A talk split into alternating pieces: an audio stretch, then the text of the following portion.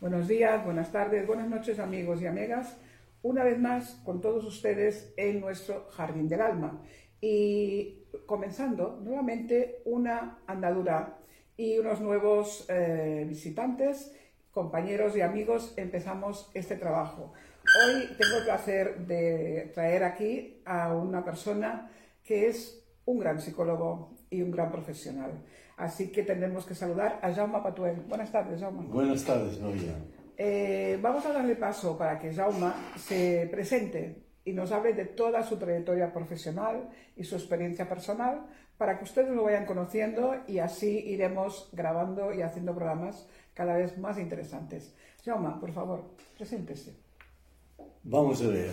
A mí personalmente el título que más me gusta, que no existe oficialmente, es soy pedagogo, no psicopedagogo. Juego con las palabras. ¿eh?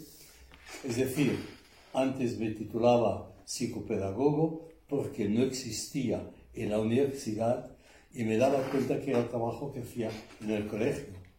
Pero cuando se oficializó el papel de psicopedagogo, me di cuenta que los programas de la universidad no era aquello que yo creía y que hacía. Y por eso cambié eh, el orden de las palabras.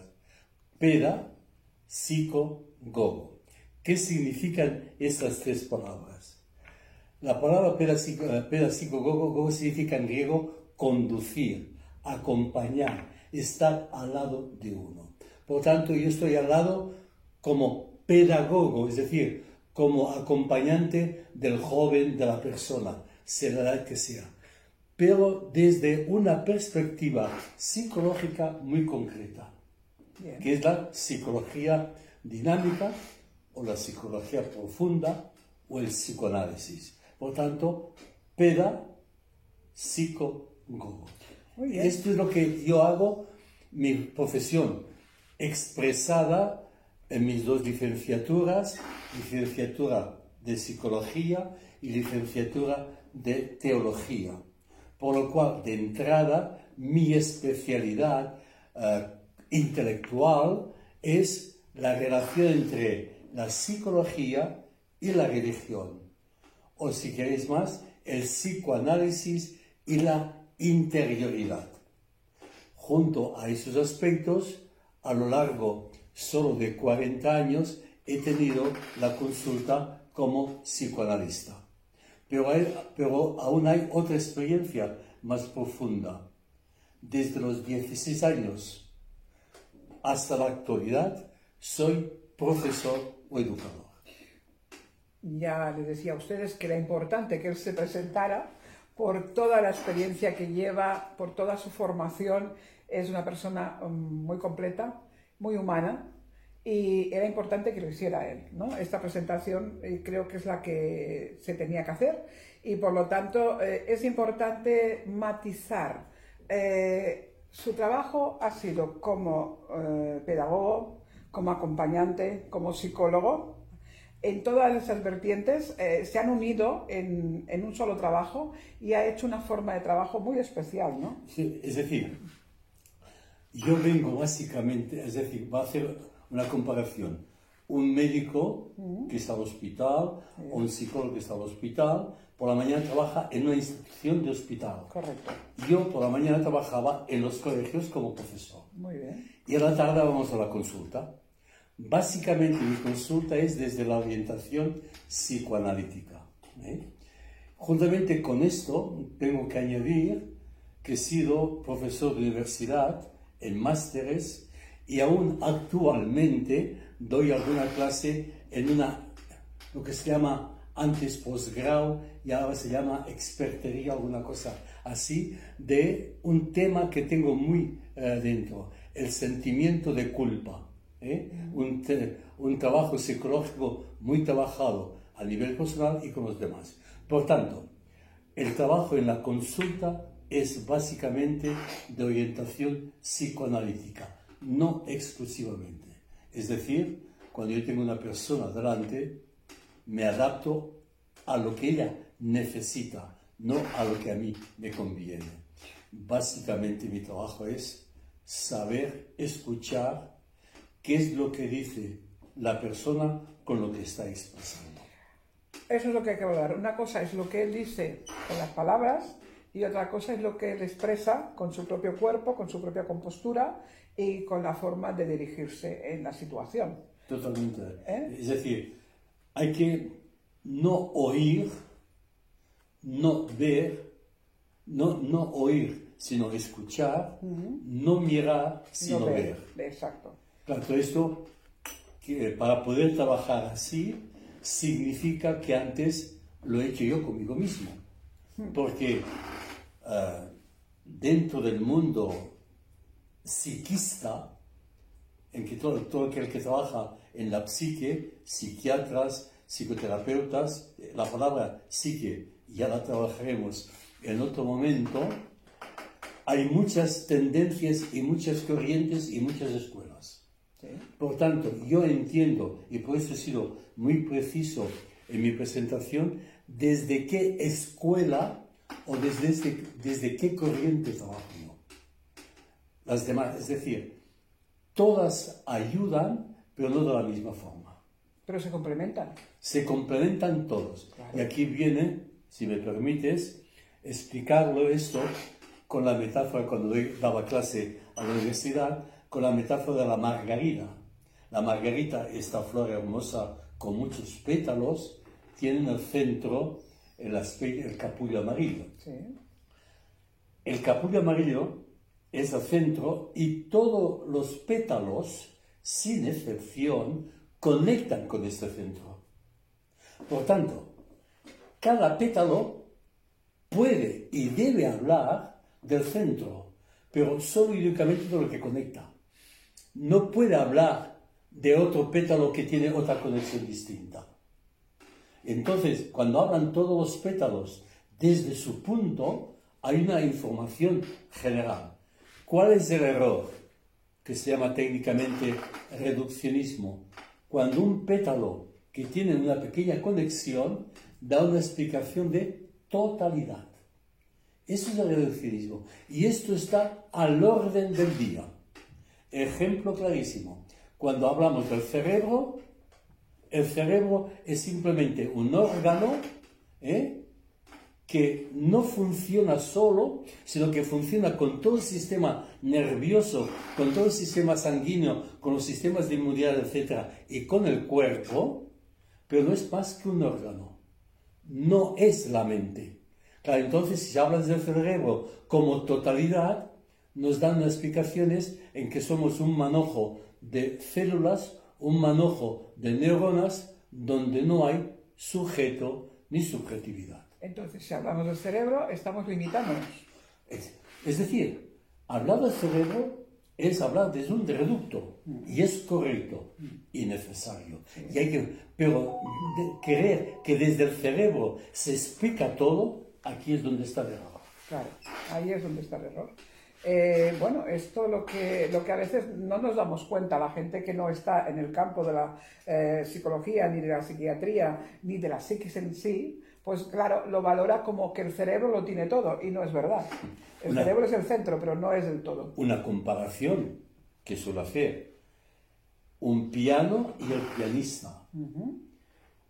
Si yo hago un análisis profundo del piano, y lo debo hacer para que suene lo mejor posible, por mucho análisis que yo haga del piano, nunca deduciré del análisis del piano qué es la música ni quién toca el piano. Porque ahí el, piano, eh, ese piano es realmente ese cerebro, y ese órgano, pero no me va a hablar de la música que él produce. Y todo eso está en debate, ¿eh? también hay que dejarlo estar en pleno. Pero está el cerebrocentrismo, que es reduccionista. Y eso hay que tener, porque entonces yo oigo hablar como si mi ego, que hablaremos de él, no tuviera nada que, que hacer. Se va a hacer todo el cerebro. No, el cerebro es un órgano que hay que conocer bien, donde se sitúan muchas cosas que teóricamente son discutibles y que el cerebro eh, en una urna con alcohol no funciona para nada. Y el cerebro vale en el conjunto nuestro. Por supuesto. Y, en la conexión que tiene con todo lo demás. Además, bueno, y aquí, digo así de paso, ¿eh? nos hemos de cuestionar, y ya está cuestionado, que la base de la realidad no es la materia, que es la física de Newton, que, que, es la, mecánica ah, de los físicos, o bien la famosa separación entre cabeza y, la realidad de Descartes. Es decir, la materia se toca, pero no es la base de la realidad, porque la materia no es más que acumulación fuerte de energía. Claro, la visión es completamente distinta. Por supuesto. Que es donde estamos en estos momentos, el paso de una visión del mundo que se llama paradigma a otra visión. Y aquí la física cuántica, como la física de la relatividad, nos está dando otra información del mundo que no excluye la anterior, sino que la anterior hay que incluirla en otra visión. Hay que cambiar de mirada. Y esto repercute en que no somos de carne y hueso, sino que la carne y el hueso expresa toda una vibración energética, de energía nuestra, que hace que comprendamos que la realidad corporal no es solo lo que vemos con los ojos, sino mucho más. Mucho más allá vamos, porque además, además eh, esa realidad corporal es una expresión de todas unas emociones internas, de toda una corriente energética que hace que esa física, ese cuerpo se mueva. Pero se mueve desde la base propia de la corriente que hay interna, pero sobre todo expresa a través de la carne las propias emociones, contracciones en una, en una espalda, dolores en otro lugar, y todo viene a partir de una emoción, de una emoción que nos ha trabajado. Y entonces nos encontramos en que en este nuevo paradigma, lo, que, lo que se llama el alma o ánima, eh, ánima es decir, hay una realidad mucho más allá de las sensaciones, de las emociones, de los sentimientos, del pensamiento, hay una realidad más allá de todo esto. Por lo cual, si no tenemos en cuenta, a mí me gusta llamarla interioridad o madurez integral, hemos de tener en cuenta todas las dimensiones que componen la realidad humana. Hemos de tener en cuenta todos los pétalos que están alrededor del, centro de la margarita, sin olvidar eh, la conexión. La conexión con la savia que tiene eh, con el, no me sale la palabra, con las raíces. Con las raíces. Eh, todo eso hay que tener en cuenta. Además, no solamente tener en cuenta la, la, margarita, las raíces, sino en qué terreno está que en ese terreno hay otras margaritas y esto es un jardín, pero también existen otros jardines con margaritas de forma distinta, es decir, que el ser humano no es solo una cultura occidental, sino que también hay otras culturas orientales, africanas, americanas. Y estamos en estos momentos luchando, entre comillas, sino dar a conocer que la cultura europea occidental no es la única cultura que hay en el mundo. Por supuesto. Además, pensemos un poquito que todas las culturas están unificadas porque todas reciben información de todas en algún momento y por lo tanto vamos haciéndonos más grandes. No vamos limitándonos a una cultura oriental o occidental. Piensa que hoy en día vivimos en un mundo que ya no hay barreras, que no hay una frontera. Entonces todos estamos interactuando desde la presencia o desde un punto mucho más lejano, porque todo vibra. Esta materia está vibrando a través de una red de información constante. Y entonces, me acuerdo, no es, no es mi experiencia, porque no soy médico, pero hablando con un médico, con un cardiólogo, en que cuestiona ya los mapas clásicos del corazón, y me explicaba, dice, yo he podido curar a distancia, empáticamente, por la vibración. Claro. Y él no me hablaba de libros, me hablaba de su propia experiencia. experiencia. Por tanto, estamos en un mundo nuevo, donde la energía vibra, las ondas eh, eh, eléctricas transmiten. transmiten con partículas y el hecho de observar cambiamos la cosa que miramos. Y hay otra cosa, la cosa solo existe si la miramos. Exacto. Si no la miramos, no existe. A lo humano no existe en el, en el momento que esté ahí. A mí me gusta entonces hablar que el ego va tomando conciencia de diferentes niveles de sentirse él consigo mismo en contacto con la realidad. Son, son, niveles que él va sintiendo, el verbo sentir, lo empleo en estos momentos, no sentir sentimiento, sino sentir sintiente, que es más primario que el sentimiento. si no sentimos, no vivimos. Por supuesto. Es más primario, pero es auténtico. Exacto. Es auténtico. Tenemos que partir de, de, ese cerebro reptiliano que tenemos todos, ¿vale? Y a ver cómo hemos evolucionado y dónde hemos llegado. Así como tenemos el cerebro reptiliano y el cerebro, digamos, límbico, no hay que olvidar que esos cerebros son de los animales, llegando a las plantas, ¿eh? y que el hombre ha evolucionado y luego tenido otro, podemos percatarnos de otros niveles porque hay el cerebro eh, superior, tenemos el córtex, Correcto. que es el último en la creación que ha aparecido. entonces, todo, todo esto es muy bonito hablarlo y conviene hablarlo, pero después viene el aspecto como psicólogo, el ego en su metro cuadrado. Bueno, dejaremos el ego para el próximo programa. Y el método cuadrado también. También. bueno, eh, como método y forma de presentación, espero que os haya gustado. Para contactar con John Mapatuel, encantada de tener con nosotros. Gracias por la invitación. Y volveremos a invitarlo la próxima semana para hablar de ese ego y de ese metro cuadrado. ¿Os parece?